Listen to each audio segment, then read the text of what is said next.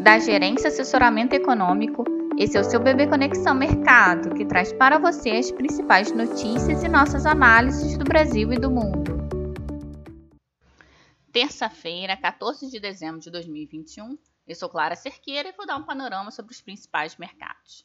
Nos Estados Unidos, a Califórnia ampliou por mais um mês a exigência de máscara em local fechado, diante do aumento do número de infecções após o feriado de ação de graças. No Reino Unido, ontem foi confirmada a primeira morte pela variante Omicron. No entanto, não foram informados detalhes sobre a pessoa, como a idade ou esquema vacinal. O governo aconselhou o home office, dado que o número de casos vem dobrando a cada dois ou três dias. No mais, Boris Johnson solicitou que a população se vacine com a dose de reforço, o que já vem ocorrendo.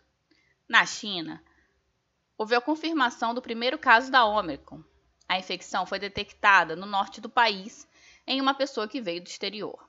Sobre as vacinas, o estudo realizado pela Universidade de Oxford mostrou que duas doses da AstraZeneca e também a da Pfizer induzem poucos anticorpos neutralizantes contra a Omicron, o que indicaria prova um provável aumento de pessoas infectadas totalmente vacinadas. Na África do Sul, o maior provedor de seguros de saúde divulgou um estudo que mostrou que a Omicron é mais resistente à vacina da Pfizer, mas tende a provocar casos leves da doença. Na zona do euro, a produção industrial referente a outubro subiu 1,1%, vindo um pouco abaixo das previsões, que era de 1,3%. Na agenda econômica do dia nos Estados Unidos, teremos a divulgação da inflação ao produtor, o PPI, de novembro, às 10h30. Quanto aos eventos, Destaque para a participação de Yellen, secretária do Tesouro, e Kamala Harris, vice-presidente, no fórum do Friedman Bank. Quanto ao petróleo, hoje a Agência Internacional de Energia reduziu a previsão de oferta para 2022 de produtos fora da OPEP e cortou sua previsão de demanda global tanto nesse ano quanto no próximo por conta da Omicron.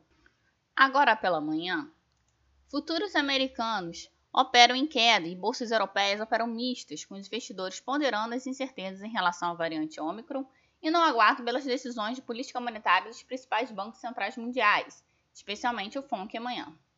Para o FONC, o Comitê Decisório do Fed, a expectativa é de que acelere o tapering, redução dos estímulos, para o fim do primeiro trimestre, conforme já sinalizado por Powell. Mas, os investidores estarão atentos à parte das, dos chamados dot plots, em que os diretores atualizam suas projeções econômicas e dão pistas sobre o início do ciclo de normalização dos juros. Neste caso, a expectativa é dos agentes é de que o aperto dos juros seja antecipado para maio. Para a sessão, os investidores estarão atentos à divulgação dos dados de inflação ao produtor, PPA nos Estados Unidos, que tende a reforçar a expectativa por um FONC mais hawkish amanhã. Sendo assim, acreditamos que o dólar deve se fortalecer e as yields dos treasuries devam apresentar um movimento de bear flattening, parte curta subindo mais que a parte média e longa. Já as bolsas devam apresentar queda refletindo as incertezas sobre as ameaças econômicas da Omicron. No Brasil, os trechos alterados ou inseridos pelo Senado na PEC dos precatórios serão votados nesta terça-feira pela Câmara, em conjunto com uma outra proposta sobre precatórios em tramitação desde 2012 dos bastidores da Câmara. Ainda há resistência para amarrar toda a folga fiscal gerada pelo PEC dos precatórios para bancar o Auxílio Brasil e despesas previdenciárias, diante da articulação para aumentar o volume de emendas parlamentares no orçamento de 2022. No entanto, tornar o Auxílio Brasil um programa permanente e criar uma comissão no Congresso para fiscalizar a expedição e pagamento de precatórios são pontos mais que consensuais na Câmara. Além disso, Retirar os pagamentos das dívidas ligados ao antigo Fundef do teto de gastos também pode receber aval dos deputados. Já os pontos que devem causar maior discussão referem-se ao limite para o pagamento de precatórios, encerrando em 2026 e não mais em 2036, além do cronograma do Fundo de Manutenção e Desenvolvimento do Ensino Fundamental e Valorização do Magistério, Fundef, antigo Fundo de Educação Básica sendo 40% até 30 de abril de 2022, 30% até 31 de agosto de 2023 e 30% até 31 de agosto de 2024.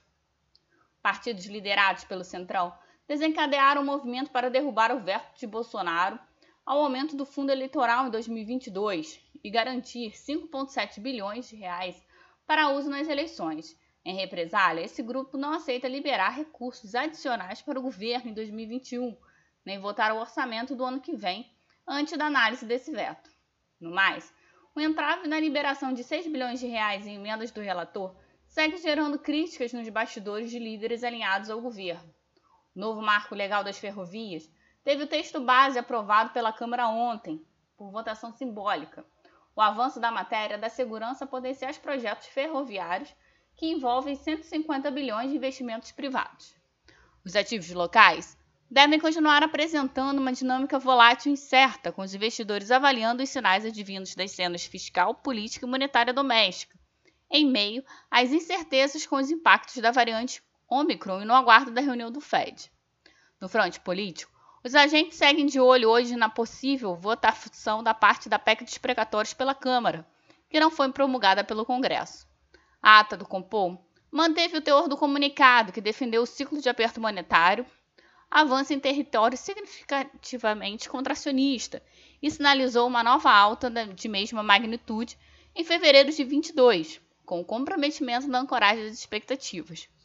No mais, a divulgação dos, dos PMs. No mais, a divulgação dos PMS de outubro ganha relevância e dará o tom do ritmo de recuperação da atividade econômica nessa reta final do ano.